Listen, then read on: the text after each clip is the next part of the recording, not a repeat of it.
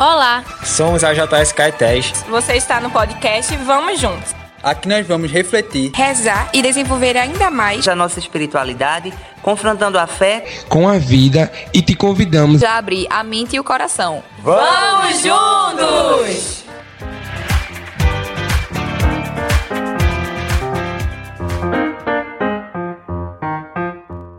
Olá, seja muito bem-vindo, bem-vinda a este podcast Vamos Juntos. Os jovens já acolheram vocês muito bem e também quero te acolher com muita alegria, com muito carinho. É muito bom ter você por aqui. Nosso tema de hoje, como vocês já viram aí em algum lugar no título desse episódio, é falar sobre os movimentos sociais e a igreja. Qual é a relação da igreja católica com os movimentos sociais? Bom, para você que é mais jovem, talvez não tenha visto tanto, mas para quem já tem 25, 30 anos para frente, assim, até os 40 por aí, com certeza conseguiu perceber ao longo das, últimas décadas a igreja muito próxima dos movimentos sociais. Com o passar dos anos, isso foi diminuindo mais um pouquinho, pelo menos a evidência disso. No entanto, isso de fato não acontece. Mas a igreja está sempre muito ligada aos movimentos sociais. Bom, primeiro, só para entender direitinho o que são os movimentos sociais, depois a gente vai entender por que, que a igreja tem relação com os movimentos sociais. Porque ultimamente já se levantaram algumas polêmicas dizendo que a igreja só tem que cuidar de reza, a igreja não tem nada a ver com política, a igreja não tem nada a ver com sociedade, a igreja não tem nada. Bom, Vamos tentar entender se tem mesmo a ver ou não tem, qual que é o papel da igreja nisso, por que, que a igreja sempre está associada de alguma forma aos movimentos sociais, que relação esses dois devem ter, vamos entender tudo isso nesse podcast, pelo menos é a tentativa, né? Vamos juntos?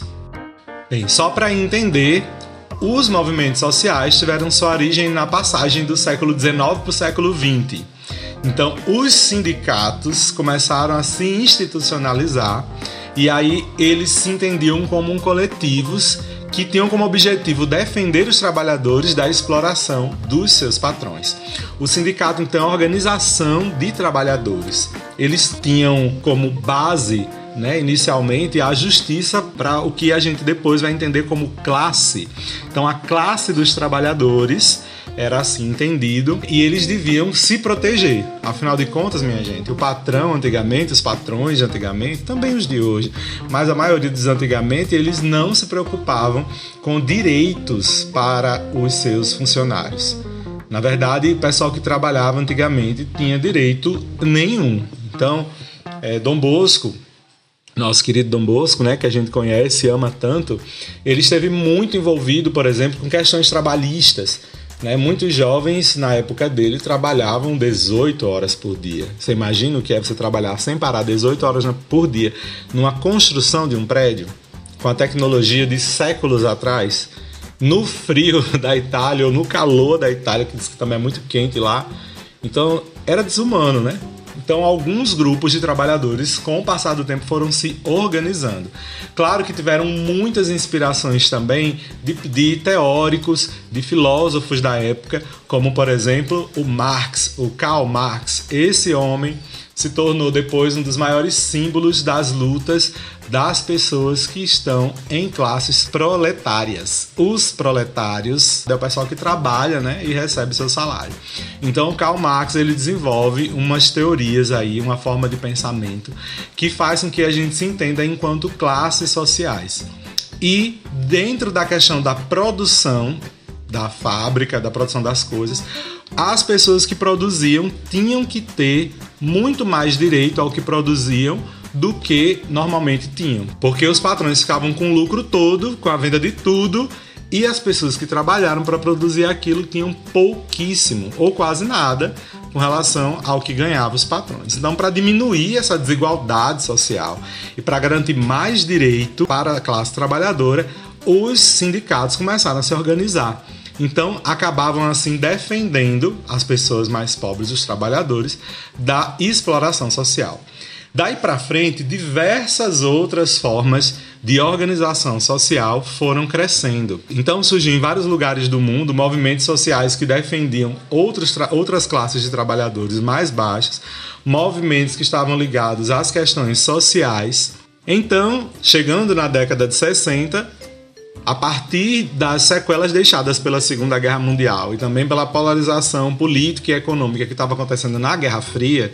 Então, quem está no ensino médio com certeza já, já estudou um pouquinho sobre Guerra Fria, né? Vocês que já passaram do ensino médio devem lembrar ou saber de algumas questões da Guerra Fria, que era a polarização americana e de outros países que se contrapunham pelo seu sistema econômico e também político. A partir da década de 60, somando aí as questões da Segunda Guerra e as questões da Guerra Fria, outros coletivos de ações e movimentos começaram a ir surgindo pelo mundo todo. Então as pautas dessa turma passavam a ficar muito diversas a partir desse momento. Por exemplo, nos Estados Unidos e na África do Sul, a população preta se revoltou contra o sistema injusto de segregação racial, que acabava garantindo direitos para a população de pele clara e retirava direitos da população de pele preta, de pele escura, que acabava tratando essa turma aí, os negros da sociedade, como cidadãos inferiores, como se a cor fosse uma questão que fizesse com que alguns devessem ter mais direitos do que outros, né? Como que os brancos merecessem ter mais direitos do que as pessoas pretas. Então, esse completo absurdo, que hoje a gente entende quanto absurdo, na década de 60, gente, era extremamente normalizado em países como África do Sul, Estados Unidos. Agora você imagina que é absurdo, né? Então, também mulheres começaram a se organizar em coletivos para lutar por seus direitos, buscando liberdade sexual, tratamento igualitário entre gêneros, principalmente nas questões trabalhistas, e também outros grupos sociais, como as populações LGBTQPAI+, também foram entrando em cena, reivindicando direitos para poder viver, se expressar no mundo na década de 70, por aí mais ou menos. Aqui no Brasil, esse tipo de, de, pensamento também chegou. Então, diversos grupos se organizaram em defesa das pessoas mais pobres. Aqui, o movimento social talvez mais conhecido no Brasil seja o Movimento dos Trabalhadores Rurais Sem Terra, o MST. E também tem o, M o MTST, que é o Movimento dos Trabalhadores Sem Teto.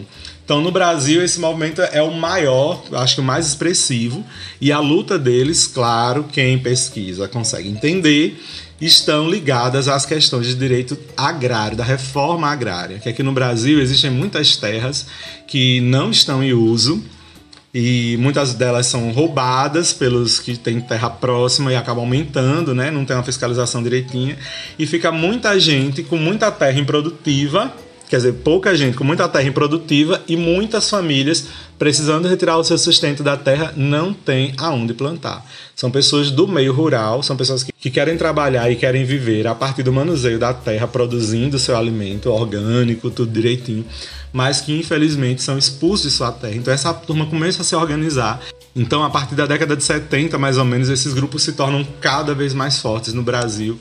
Pessoal dos trabalhadores rurais sem terra, né? Então, só para vocês entenderem, esses movimentos, né, como vocês viram aí, de diversas pautas sociais, eles estão se organizando há muito tempo para poder garantir minimamente igualdade de direito, de visibilidade, de respeito, de garantias sociais, enfim, o mínimo que se devia ser dado para todas as pessoas. Então, essas pessoas lutam por isso. Aí vem a pergunta: o que é que a igreja tem a ver com isso? Você sabe responder aí? Então vamos tentar entender a história do porquê que a igreja está ligada também a esses movimentos sociais. Bom, para falar um pouquinho em que, que a igreja está relacionada aos movimentos sociais, eu vou utilizar um pouquinho aqui do artigo A Doutrina Social da Igreja, do Dom Jaime Spengler, arcebispo de Porto Alegre. Esse texto está lá no site da CNBB, é um artigo lançado em 2020. Então, abre aspas. A fé cristã é um ato de liberdade. É fruto da experiência pessoal de encontro com Jesus Cristo e, consequentemente, requer a abertura de coração e de mente para acolher e assumir a responsabilidade social daquilo que se acredita. Ela ilumina o intelecto para compreender melhor o projeto de Deus sobre a criação e sobre a vida e o destino do ser humano, chamado a comunhão trinitária. Fecha aspas. Desse texto, só desse paragrafinho, a gente já consegue entender por que, que a igreja está relacionada com esses movimentos sociais. Olha só, a igreja precisa assumir, todo, eu digo a igreja enquanto cristãos, Não somente a instituição, mas enquanto cristãos também. Né, pessoas individualmente. Então, as nossas comunidades de fé, elas precisam assumir a responsabilidade social daquilo que ela acredita. O que é então a fé da igreja? Quando a gente diz creio em Deus Pai, Todo-Poderoso, Criador do céu e da terra, então o que é que a gente está entendendo a partir daí? Eu creio num Deus que criou tudo, Criador da gente também, de todas as coisas. Então, se Deus criou o mundo, se Deus criou todos nós, todos nós viemos como dádiva de Deus ao mundo. Então, se todos são dádiva de Deus no mundo, todos, por que que alguns nesta vida nascem parecendo que tem mais direito a viver bem do que outras pessoas. Não está errado isso? Se eu digo que eu creio em Deus, que é pai, ele é pai de todos. Ele não é só pai de quem é branco. Ele não só é pai de quem nasceu em determinado lugar. Ele não só é pai de gente que tem dinheiro, ele é pai de todos. Logo, a questão dos movimentos sociais estão muito ligadas à causa que o próprio Cristo levantava. Elas se parecem, estão ligadas, não quer dizer que é a mesma, hein? Presta atenção. Está ligada. No sentido de que os movimentos sociais não têm uma conotação religiosa, mas a nossa fé, por ser religiosa, ela traz exatamente o dado da salvação como aproximação, o que está lá escrito no Evangelho, como aproximação dos movimentos sociais. Então, se Cristo veio para trazer todas as pessoas para o céu, para a salvação, então é para todas as pessoas que a igreja tem que estar também falando.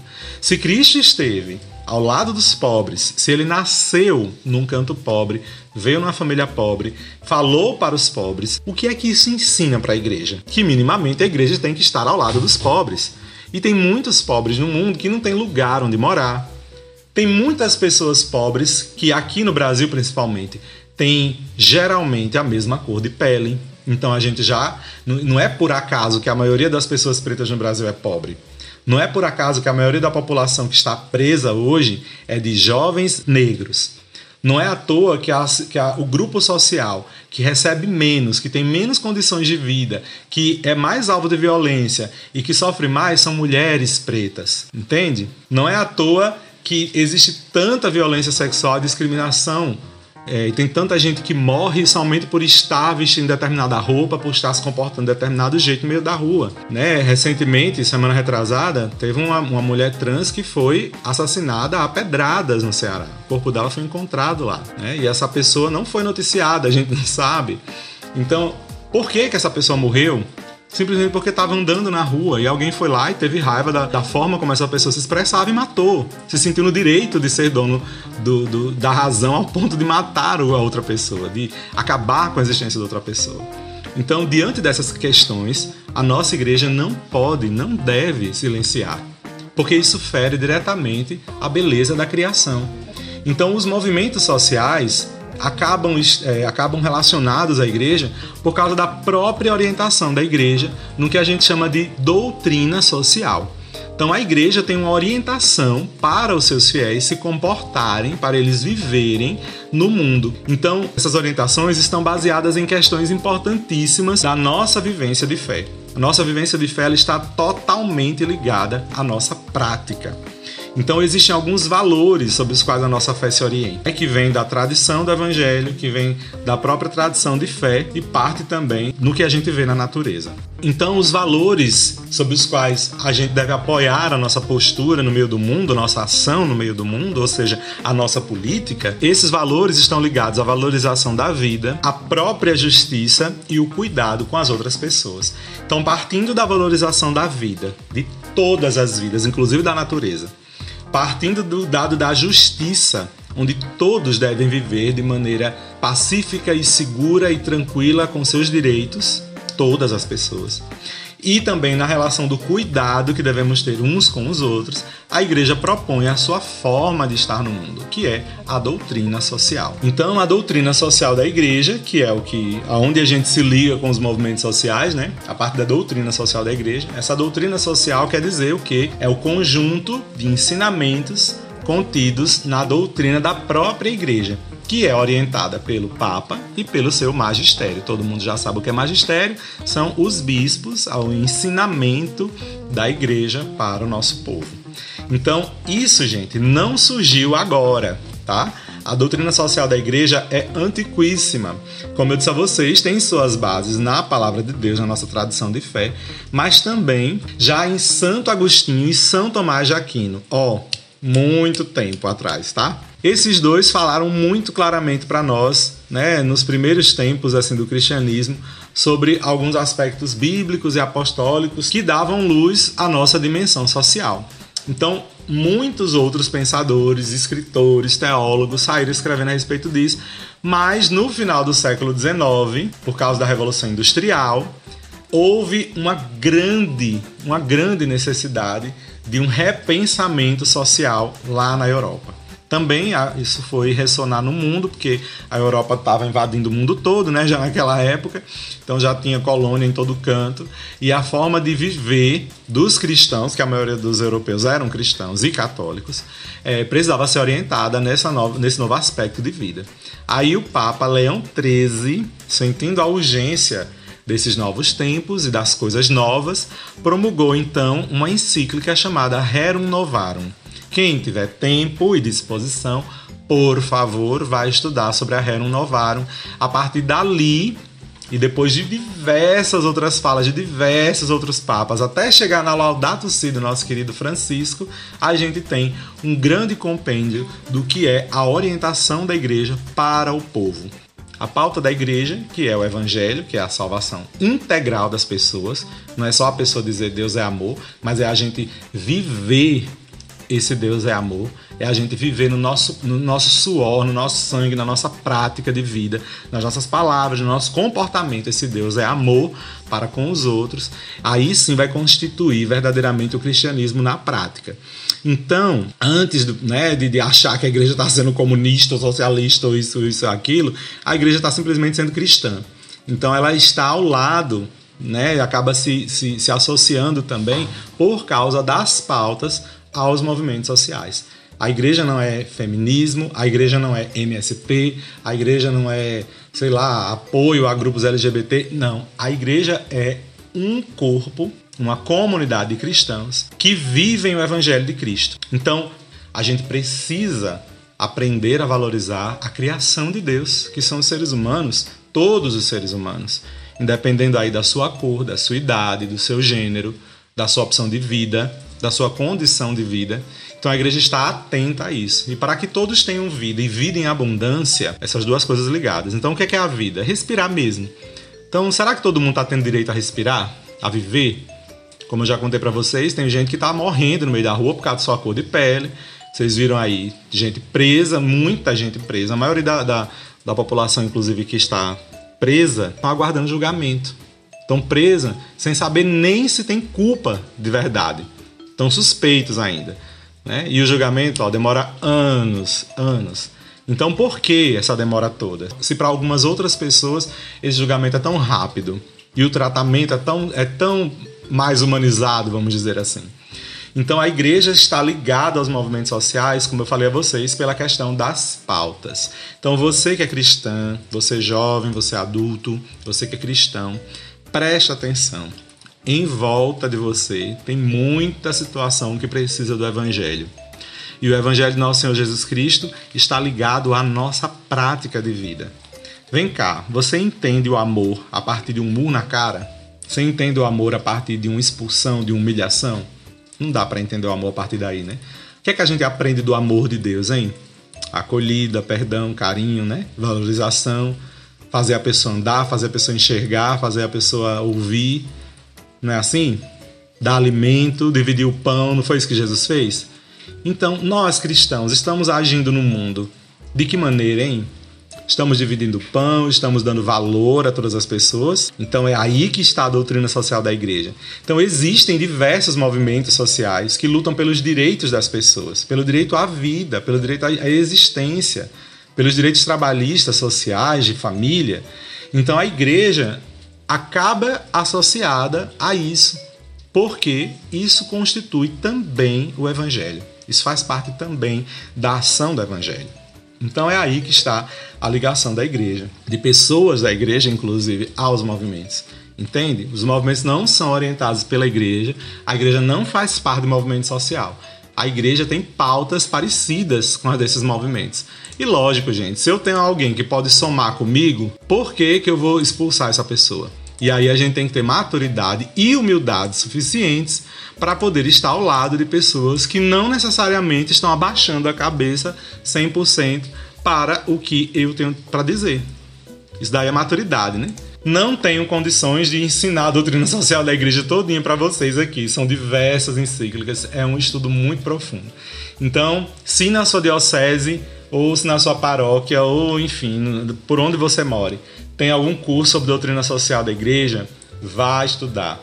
Se não tem como, olha, existe o compêndio de doutrina social da igreja que é vendido também. E tem, lembra o UCAT? Existe também o DoCat, que é o que fazer, ou seja, é uma tradução jovem da doutrina social da igreja. Então, te oriento também a estudar sobre, a, a tentar conhecer a respeito dessa dimensão da igreja, para a gente poder viver cada vez melhor o evangelho, tá bem? Então, era sobre isso e espero que agora esteja tudo bem. e se não está, vamos lutar para que esteja. Né? Então, Deus te abençoe e te guarde, que você tenha um dia maravilhoso e que a partir de hoje seu olhar com relação à igreja, às questões sociais, seja muito mais aberto e entenda que isso é prática do Evangelho. Então agora, a partir de agora, a gente vai entender melhor por que, que a campanha da fraternidade toca em questões sociais. A desse ano, por exemplo. Bom, não vou falar dela agora porque vai ter um episódio sobre. Então fique no aguardo, tá bom? Para mandar sugestão de pauta, sugestão de assunto aqui, já sabe, né? Procura curtir as nossas publicações e seguir também o perfil da AJS Caetés. Então você procura lá no Instagram AJS Caetés você vai encontrar nosso perfil lá, tem dois lá, tá? Mas tem um nosso lá que você vai ver que tem mais posts e do, do podcast também. Então curte a gente, comenta, manda sua mensagem para nós e por enquanto fica com Deus, tá bem? Nos encontramos nos próximos episódios. Pronto para ir com a gente? Então, vamos juntos. Esse podcast é uma iniciativa da AJS Caetés, Inspetoria Salesiana São Luís Gonzaga.